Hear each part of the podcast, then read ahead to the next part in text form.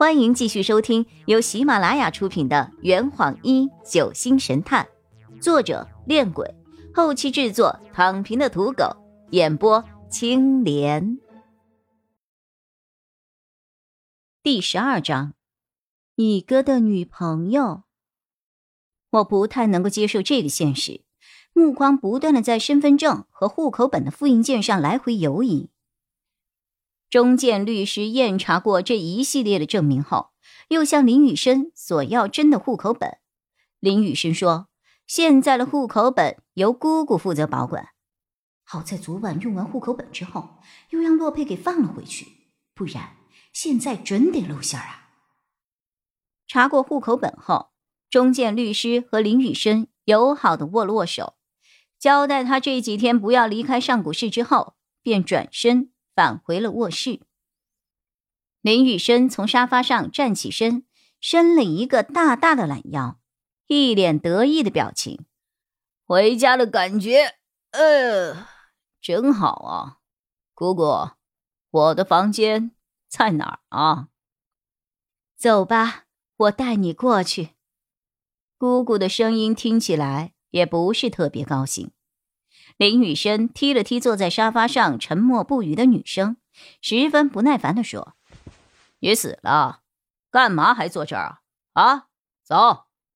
说完，便跟着姑姑走进了后院。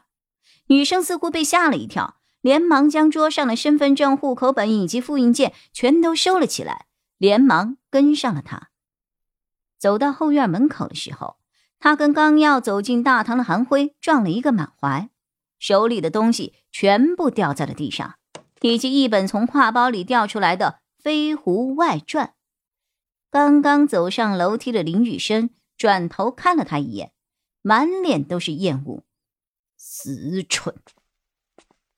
你没事吧？对不起啊，我在想事儿，没看路。韩辉一边向雨生道歉，一边帮他把地上的东西捡起来。女孩拿好了所有的东西后。一句话都没有说，甚至连头都没有抬一下，急匆匆的跟着林雨生上了楼梯。韩辉目送他上楼后，走到了柜台前，对姑父说：“杨老板，老师说他待会儿要出去拜访一个朋友，中午就不在这儿吃饭了。”姑父一直盯着林雨生上去的楼梯口，似乎处于游离的状态。等韩辉第二次叫他的时候，他才回过神来。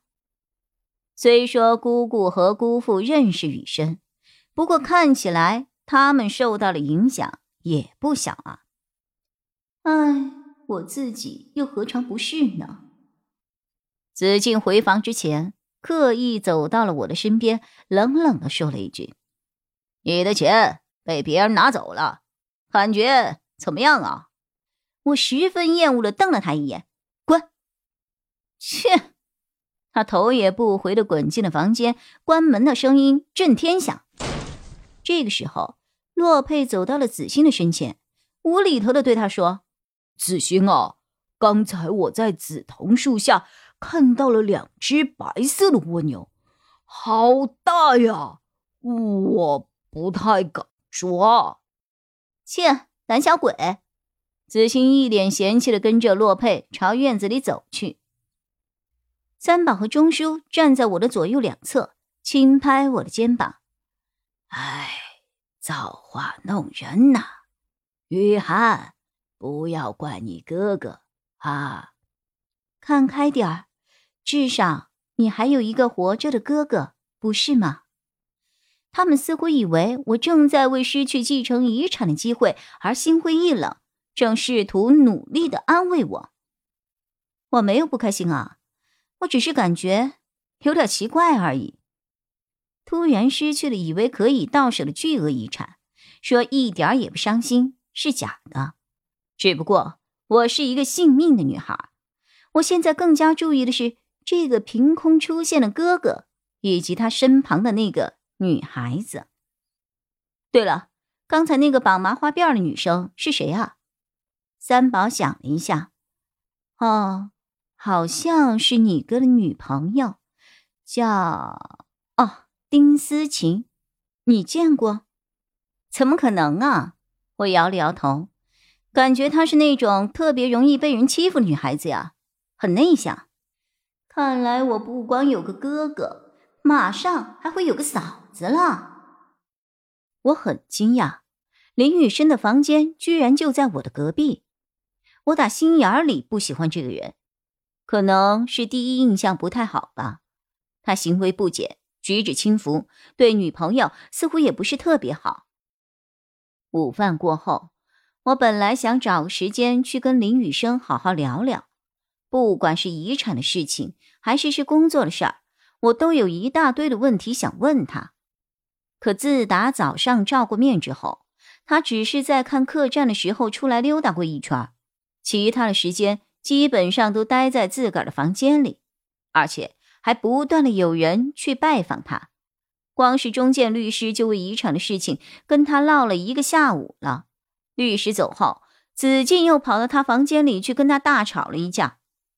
不怪两个房间隔音不好，实在是他们争吵的声音太大了。我躺在隔壁的房间里都听了一个大概。他们基本上都在聊钱的事情，什么做人不能没有良心啊。你一个人就想把钱全部拿走？哪里有那么便宜的事情？等等等等，我不知道自己跟他单独见面的时候会不会也说出这么难听的话。现在林雨生回来了，他能够拿走全部的遗产，姑姑和姑父都有自己的别墅，三宝有爸爸可以依靠，而我才真的是一无所有了。我跟这个哥哥一点也不熟，真的要去依靠他吗？依靠这个我不喜欢的人？如果他心里只有钱，完全不管我这个妹妹，难道我也要跟在他的后面摇尾乞怜，请求他照顾我的日常生活吗？心乱如麻之际，我竟不知不觉地拿起了一份招聘兼职的传单。我苦笑着摇了摇头，又将它。丢到了一旁。这坛已经喝完了，呵你猜出凶手是谁了吗？啊，